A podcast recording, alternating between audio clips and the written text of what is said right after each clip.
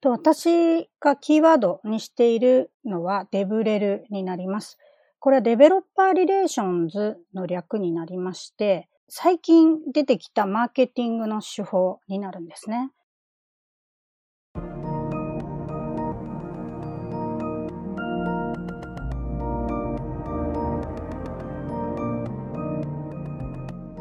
NPO 法人まちづくりエージェント SIDE BEACH CITY のポッドキャスト番組 SB キャストです。この番組は様々なステージで地域活動、コミュニティ活動をされている皆様の活動を紹介、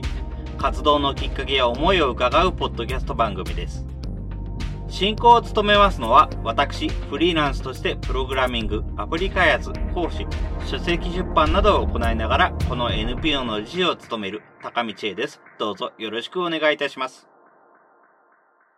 この番組は、図面の出力、製本ならお任せください。株式会社トレースのサポートにてお送りいたします。それでは、今回のゲストは、IT 系のコミュニティで多数活躍をされていらっしゃいます、徳倉彩さんにお越しいただきました。徳倉さん、どうぞよろしくお願いいたします。よろしくお願いします。よろしくお願いします。それではまず簡単にではありますけども、自己紹介とお願いできますでしょうか？はい。えっと、私、職業徳倉彩というペンネームで、えー、活動をしております。徳倉と申します。現在、IBM に所属して、シニアデベロッパーアドボケートという名前のエンジニアの仕事に従事しています。プライベートではコミュニティの運営だったり、またオープンソースと言われているソフトウェアに貢献するというような活動に取り組んでいます。どうもありがとうございます。まあ、いつも戸倉さんは本当にデブレル関連のイベントですとかで非常によく名前をお見かけしますし、声も大きくするんですけれども、何かそういうような活動をするようになった理由とか、そういうのってありますでしょうか？はい。えっ、ー、とですね、私自身は IT 業界、まあ大体18年目くらいになるのですが、もともとセキュリティの会社でシステムエンジニアを、まあ、していた時に、デブレルという単語はなかったんですけれども、まあ、当初セキュリティのことを知らないエンジニアさんが多い中で、割とそのセキュリティの話をまずはした上で、その会社の製品がどういうふうに役立つかっていうのを、まあ、啓蒙するような活動としてセミナーに登壇したり、クローズドでコミュニティを立ち上げて活動するっていうようなことをしていました。なので、こういった元々のですね、大元の活動っていうのは割と古くからやってるかなというふうに思います。ただ前職でそれを仕事として専門的にやり始めたのは2011年にマイクロソフトに入社してテクニカルエヴァンジェリストという名前のエンジニアに従事した時からかなというふうに思います。だから基本的にはもう製品を紹介する、啓蒙するっていうような文化はもう2002年頃から慣れてはいつつも、まあ、再現になって2011年になってもう本格的に内外でもそういうようなイベントをやるようになってきたっていうような形になるんでしょうか？そうですね、はい。なるほど、ありがとうございます。これらの活動を通して何か目的としていること、こういうようなものを目指したいっていうものって何かあるんでしょうか？はい。えっ、ー、とですね、私自身 IT がすごく好きでエンジニアになったという経緯があります。で、その自分自身がエンジニアとして成長していく中ですごく苦労したんですね。例えば一つわからない技術が出てきた時に周りに聞ける人がいなくってで、インターネット検索してもなかなか出てこないと。ただ、秋葉原に行ったり、あるいは運がいいとですね、誰かがえー、この人なら知ってるかもしれないっていう、こう、紹介があったりする中で、だんだんそういう人同士がオフ会っていう名前で集まったり、それがどんどん発展してコミュニティになったっていうようなことを経験していまして、やはりですね、そういった本に書いていない、あるいはネットに出ていない情報っていうのをすごく必要とする人もいるし、自分自身もすごくそういう場というのがもっともっと増えることで、エンジニアさんも成長できるし、またそこで自分自身も知ってることを共有するっていうことが自己成長につながるっていうのがあり、えー、まあ、これからはコミュニティっていったところの発展に関してもっともっと、えー、自分も入っていって、この世界を広げることで、すごくより良いエンジニアの文化っていうのができるんじゃないかなというふうに、えー、見ています。ありがとうございます。そうですね。自分も本当にコミュニティっていう面では非常にいろいろなイベントに関わらせていただいていて、やっぱり自分も専門としてこういう仕事でプログラミングをやっているっていうわけではないので、本業の人たちがどういうことを考えているのか、どういうふうにやってるのかとか、今どういうふうな技術が出てきて、どう使われてるのかっていうの情報を知る機会っていうのは非常に少ないですし、あとは協業、他の人と協業するっていうような感覚もないので、やっぱこういうようなものはコミュニティで得るっていうのが非常に自分としても性に合ってるなというふうに感じています。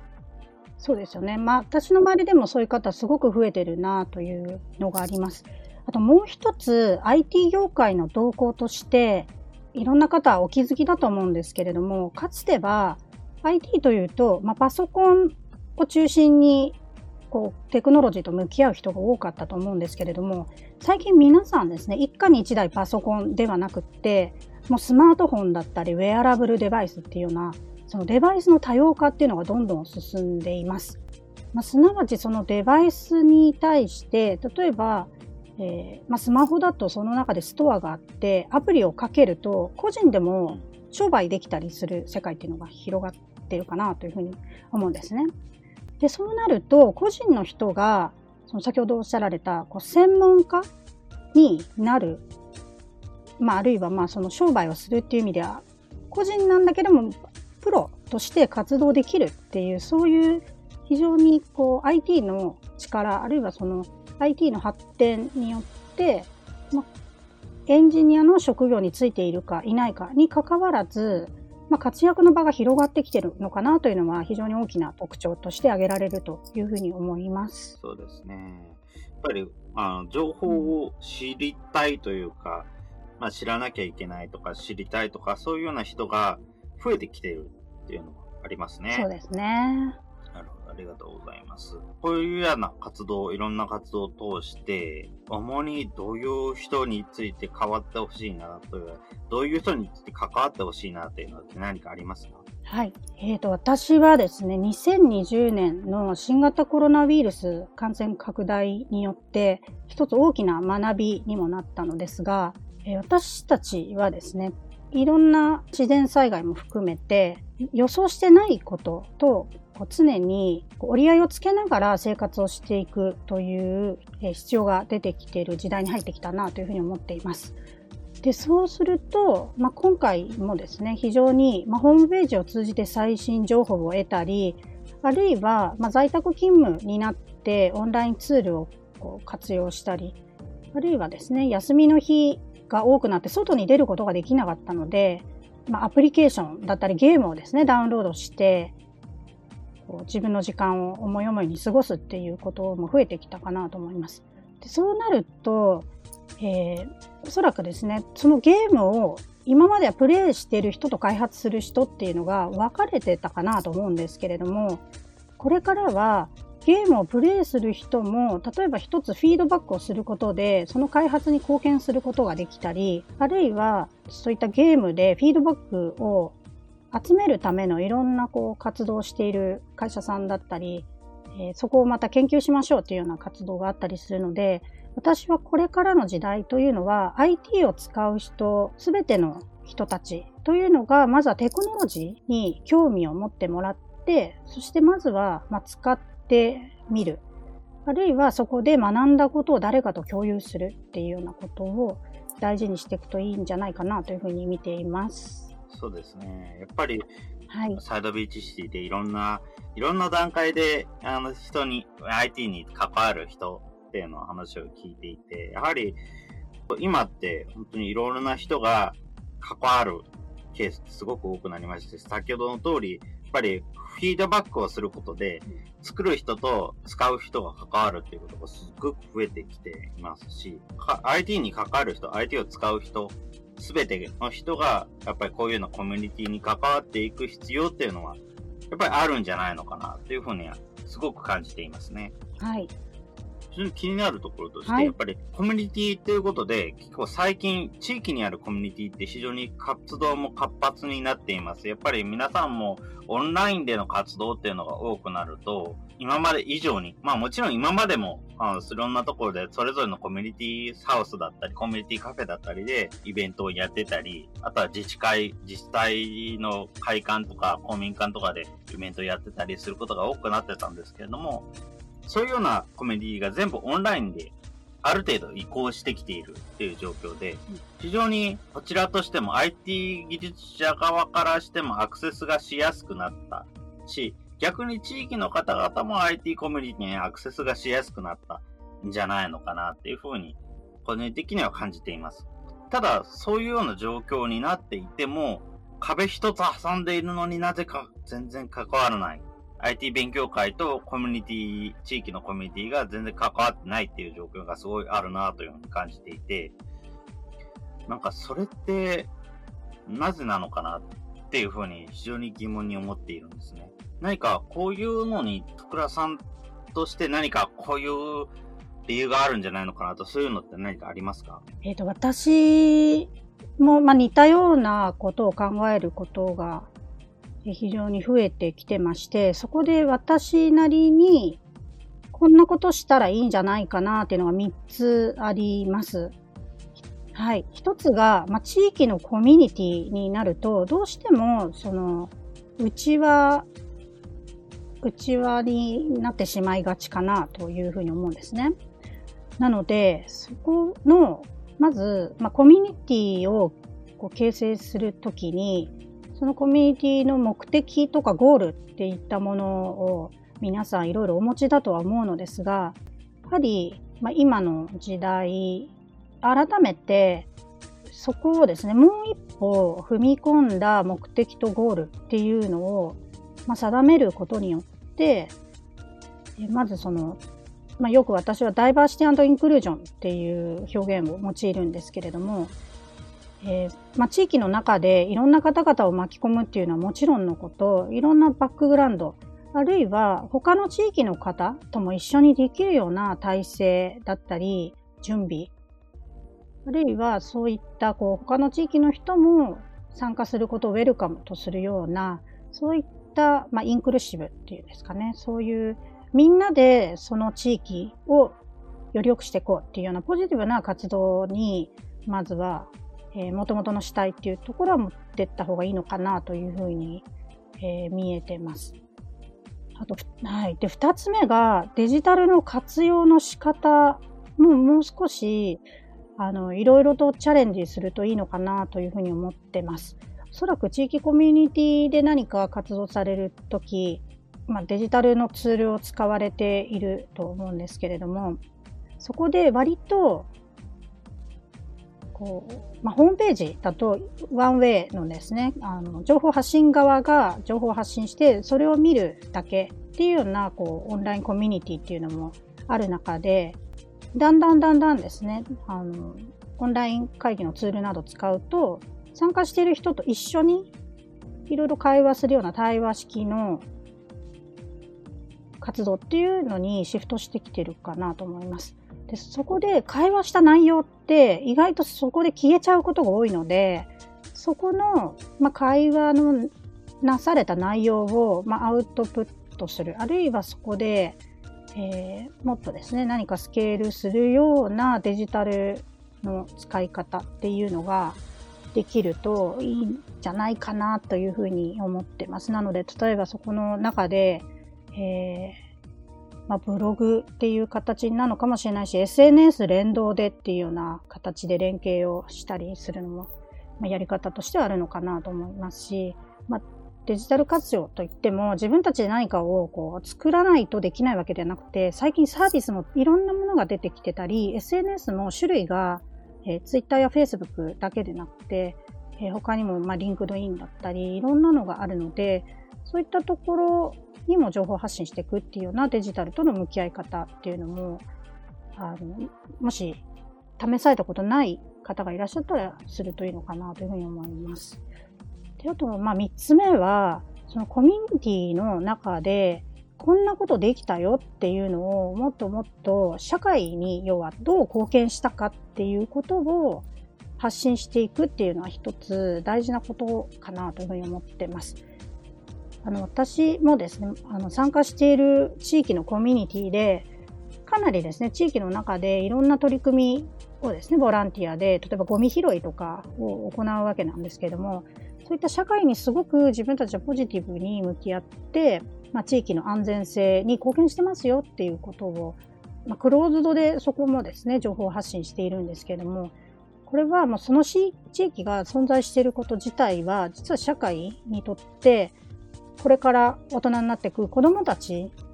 の育成っていったところで、まあ、次世代を担うですね、人材の、えー、大切な考え方だったり、まあ、最後はですね、日本全体に対して、あるいは世界全体に対して、ま地域としては、ま企業とは違う地域ならではのですね、えー、取り組みっていうのもいろいろ工夫されてると思うので、そのあたり社会にどう貢献していったかっていうのはもっとどんどんどんどんアウトプット、あるいはま情報発信っていうところを心がけるといいんじゃないかなというふうに思います。はい。ありがとうございます。はい。ありがとうございます。そうですね。確かに、発信っていうのがすごく少ないところは多いかなっていうの感じがしていますし、例えば本当に、あの、他のところで、他の SB キャストでも以前に話題になってたんですけど、本当に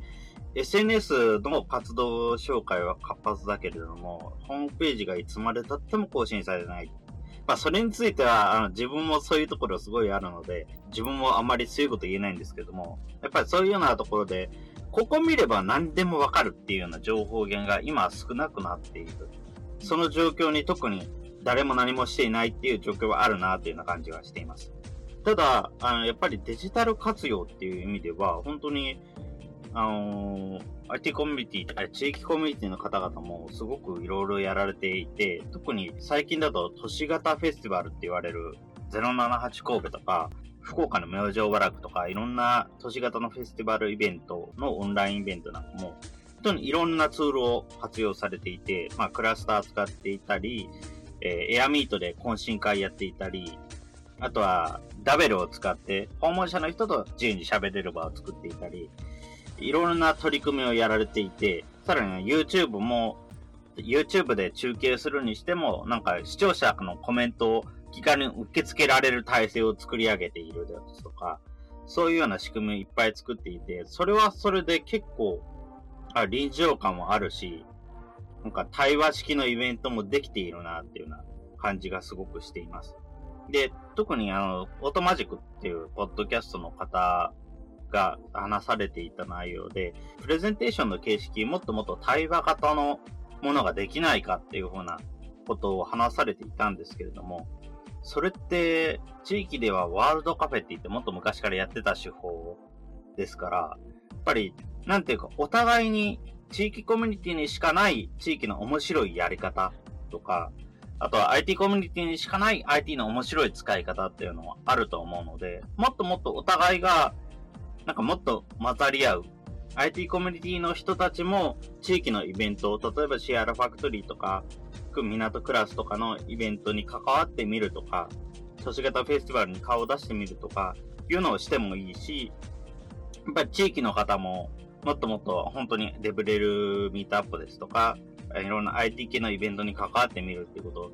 したらいいんだろうなっていうふうにすごく最近思っています。で、そういうところでおいて、まずはなんかどっちが先かって言われると、すごい難しいところはあると思うんですけれども、だから IT コミュニティの方が逆にこちらから関わることはできるんじゃないのかなっていうふうに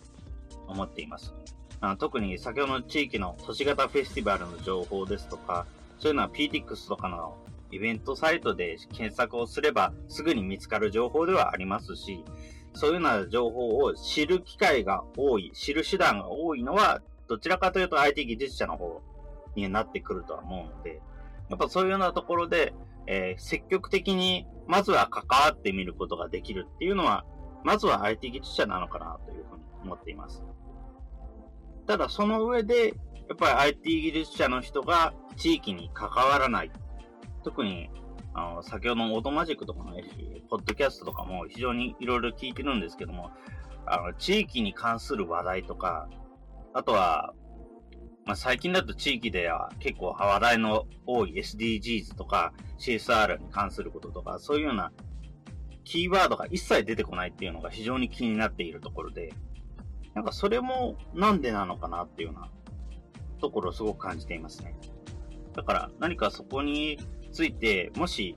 あやっぱり徳良さんとしていろんな活動を、いろんな IT コミュニティに関わっている上で、なんでこういうことになるんだろうなっていうのが、何かあれば、そこもお伺いできればいいなというふうに思いまして。はい。そうですね。やはり、あの、地域コミュニティと IT コミュニティ見ていると、まあ、分断してるなっていうのはすごく感じています。ただ少しずつ、プログラミング教育っていうところの義務化に向けたり、あるいはコロナウイルスの感染拡大に伴って社会の課題っていうのをみんなで解決していかなきゃいけないよねっていうことで、例えば特産物っていうんですかね、そういうのを販売をするような特設サイトを立てたりとかっていうことで、意外ときっかけっていうのは何か課題があると動きやすいのかなというふうに思ってます。ただ、本来であればそういった課題が発生する前に事前に、コラボレーションしながら、こんな課題が今後ある、出てくるんじゃないか、あるいは、ま、高齢化社会に向けて、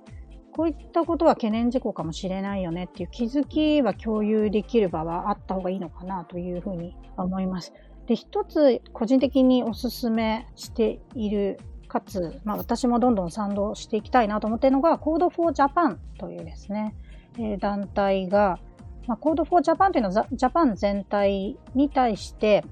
まあ、政府とそういう地域だったり社会でテクノロジーで何か課題を解決していきましょうっていう活動されている団体なのですが、そこがですね、Code for 何々っていう割と地域ごとに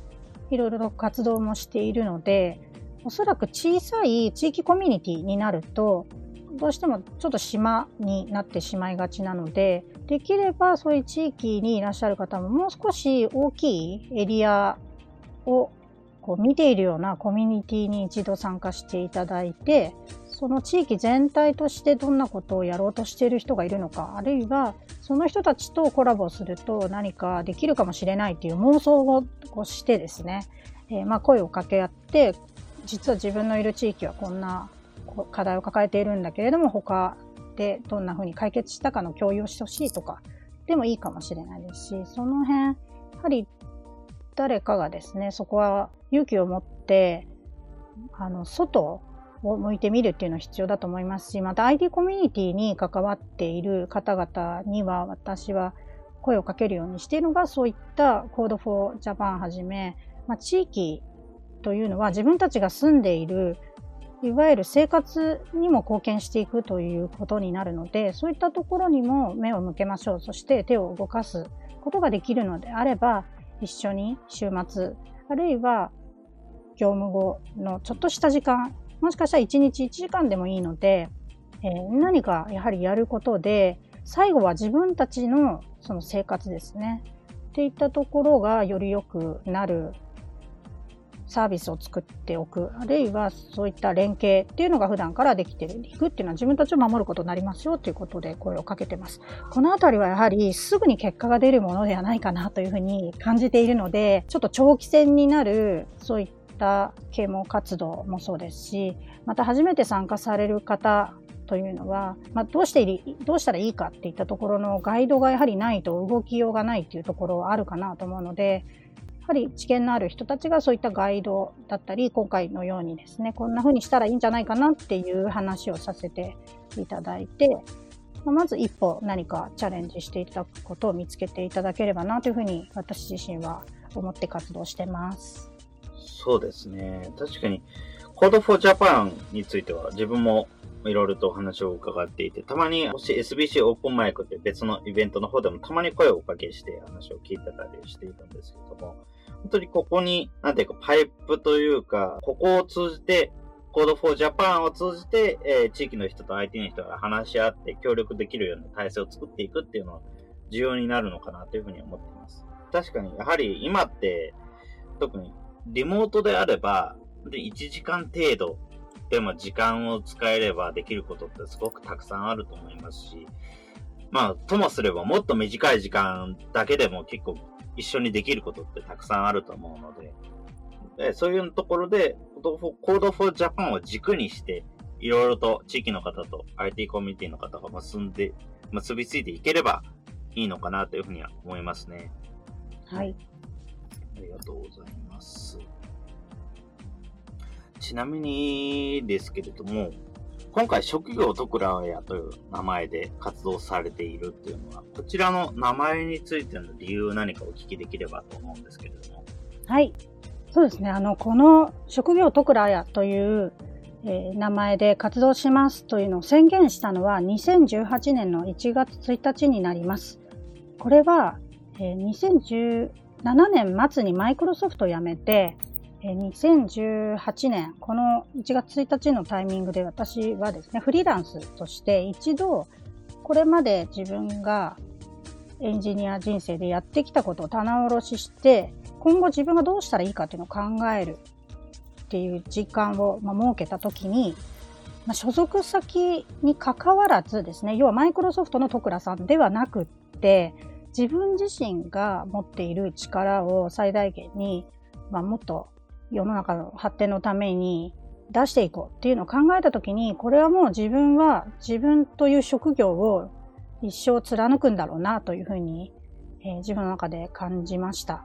それを表現したときに職業自分、まあ、すなわち職業徳倉綾ということで、もうこの後はずっとですね、今、いろんな雑誌の執筆だったり、プライベートでもいろんなところ登壇させていただいているのですが、その際には職業徳倉綾という名前で、ここはですね、自分の中でまあ、自分の人生全うしますよということを表すという意味もありますし、またその職業徳倉を通じてやりたいことというのは、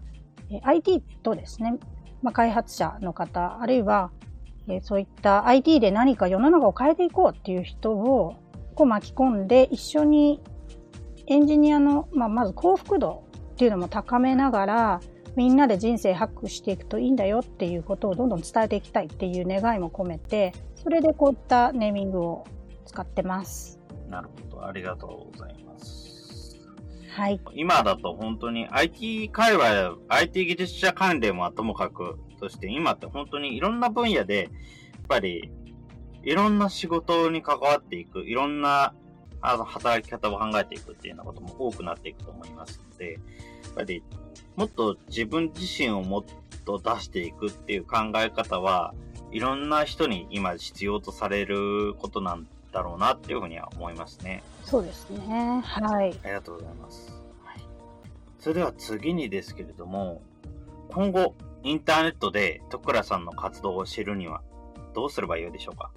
はい。私は、SNS が割と好きだということもあるのですが、いろいろな方が手軽に情報を拾えるように、まあ、Twitter、Facebook、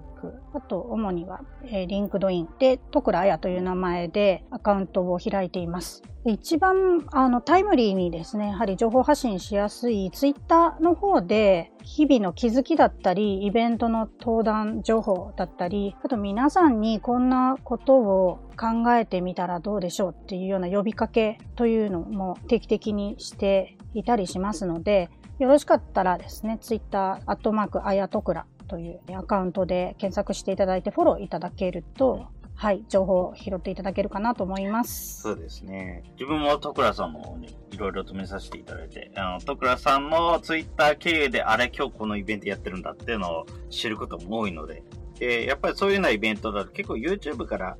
さらっと見られる様子だけでも見に行けるっていうことも多いので、やっぱりまずは、まあ、いきなり Code for Japan とかに関わってみるっていうのももちろんありなんですけども、やっぱりそれでもちょっとハードル高いな、雰囲気だけでもとりあえず知りたいなっていう時は、まずは、徳倉あやさんのえー、ツイッターのアカウント経由でなんか勉強会をの様子を見てみるっていうのも一ついいのかなというふうには思いますね。はい、そうですね。あの、ツイッターで実況中継などもしているので、まあ、どんな感じでコミュニティのオンラインイベントが開催されているかっていう雰囲気なども楽しんでいただけるかなと思いますので、はい。はい、ありがとうございます。はい、本当にそういう雰囲気を知るっていうのも、すごくやりやすくなったと思いますので、いろんな方に関わっていただければ、見ていただければいいかなというふうには思います。ありがとうございます。それでは、最後になりましたけれども、徳倉さんの活動のキーワードについて、これは一番大事にしている、こういうようなことでやっているっていうようなキーワードあれば教えていただけますでしょうか？はい。私がキーワードにしているのはデブレルになります。これは Developer Relations の略になりまして、最近出てきたマーケティングの手法になるんですね。企業の中で PR って呼ばれている広報室ってよくあると思うんですけれども、最近だとその Public Relations、まあ、広報ですね、の活動というのの幅が技術者にも広がってきているというところで PR ではなくてデブレルですね、 Developer Relations という役割が必要になってきています。デブレルだけ聞くと、まあ、企業が開発者の人たちに対して情報発信する、あるいは競争マーケティングとも言われてるんですけども、一緒に何かやっていきましょうっていう考え方になるのですが、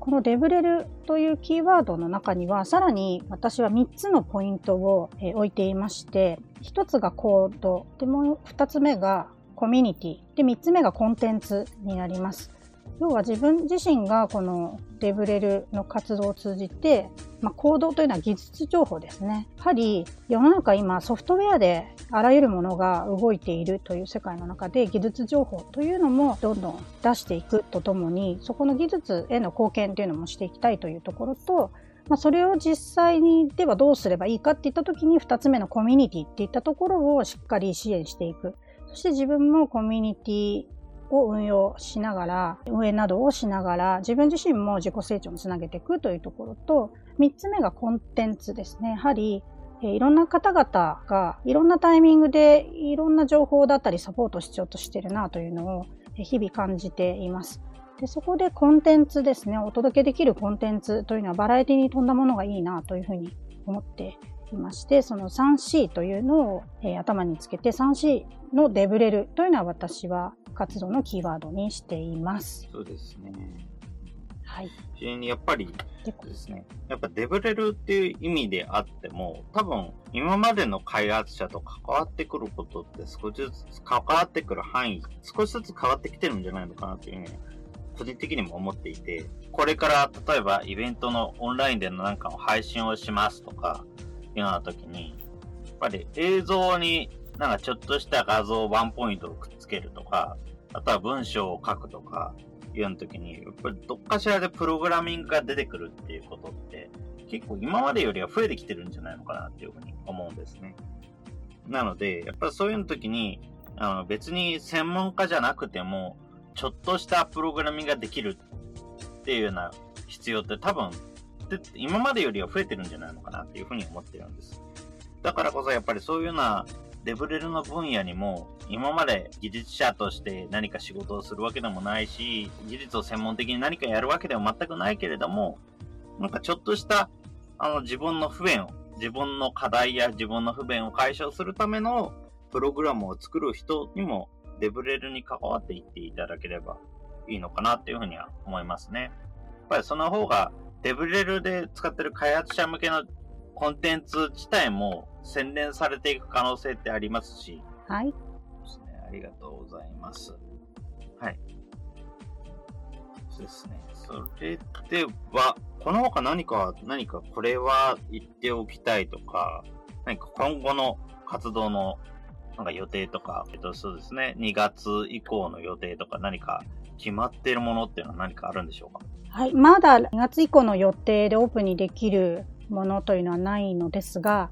まあ、今回ですね、皆さんに改めてご理解いただけるといいなということをまとめのメッセージとしてお伝えしますと、まずはですね、勇気を持って枠を超えて新しい体験にチャレンジしていただきたいというふうに思っています。で、私もですね、自分もエンジニアとして、まあ、プロとして仕事をしていますが、新しいテクノロジーってどんどんどんどん出てきますので、私自身も新しいテクノロジーが出てくると皆さんと同じ初心者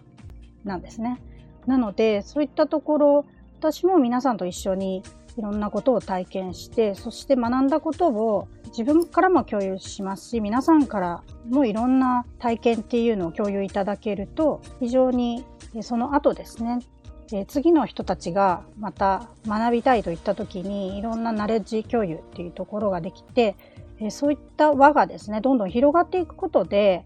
一人ではできないこと、あるいは達成できないことっていうところ、どんどんいい形で輪が広がっていくと思うので、まあ、繰り返しになりますが、やはりですね、最初の一歩、何か新しいことをやるってすごく勇気がいるんですけれども、そこは必ず一歩踏み出して体験したことで見えてくる世界っていうのがあると思いますので、そこをできるように私も今後もえー、応援していきたいと思いますし、そういった活躍の場というのも一緒に皆さんと考えて、えー、社会の発展っていったところを目指していければというふうに思います。はい、どうもありがとうございます。そうですね。なんていうか、今最近思っているのも、いわゆる文系って言われるような分野で活動されている人たち。なので、あの、コミュニティ学とか、あとは歴史に関してとか、あとは社会交流、社会の交流とか、社会課題とかの解決とか、そういうような分野で活動されてる人が、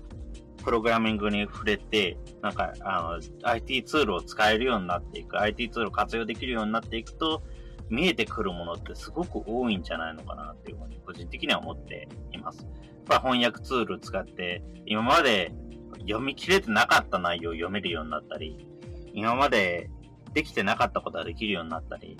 今まで届けられなかった範囲に情報を届けられるようになったりしますので、ぱりそういうようなものをもっともっといろんな人に身につけてほしいなっていうのは同じくありますね。はい。ありがとうございます。では、他はだいたいこれぐらいでよろしいでしょうか？はい。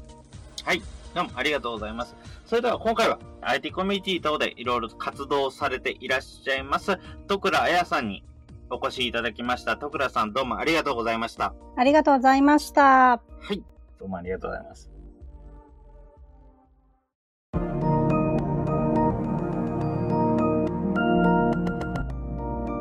今回は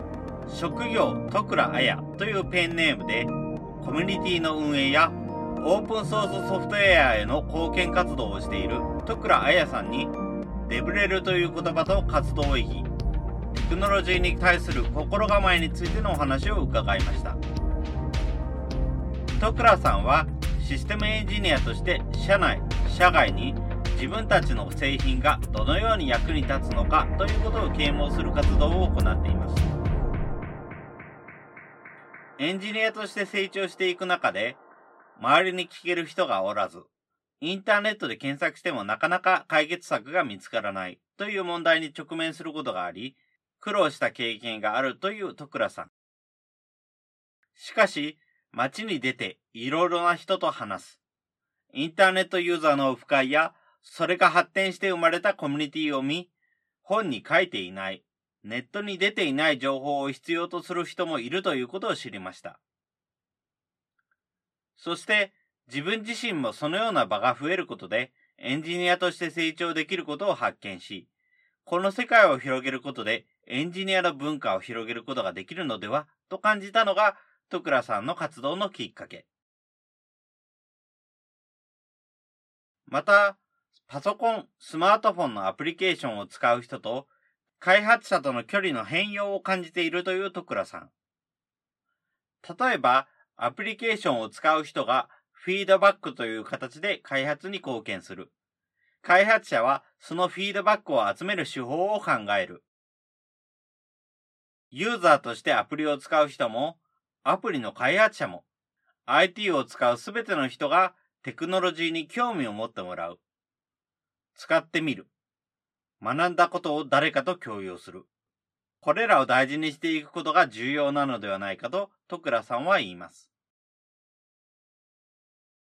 徳倉さんの活動のキーワードは、技術者に向けた広報活動、デブレル。技術者と企業が共に何かを作り上げる競争コミュニティ。それに向けて企業が活動し、コミュニティを構築。コンテンツを発信していくことで、技術を持つ人々に興味を持ってもらう。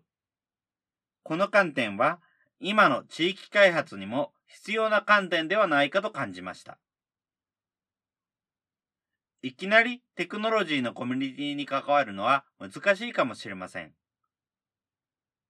そのような時は、Code for Japan やそのブリゲード、そして私たちまちづくりエージェントサイドビーチシティのような団体に関わることから始めてみてはいかがでしょうか最後に感想の受付ですが、このポッドキャストの感想は Twitter や Facebook などで受付しております。ハッシュタグ sbcast045 アルファベットで sbcast 数字の045で投稿いただけると幸いです。それらが使えないという方は、まちづくりエージェントサイドビーチシティサイトのお問い合わせフォームなどからご連絡ください。今後もこの番組では様々なステージで地域活動、コミュニティ活動をされている皆様の活動を紹介していきたいと思います。それぞれの視聴環境にて、ポッドキャストの購読、ないし、チャンネル登録などをして次をお待ちいただければと思います。それでは今回の SB キャストを終了します。お聴きいただきましてありがとうございました。この番組は図面の出力、製本ならお任せください。株式会社トレースのサポートにてお送りいたしました。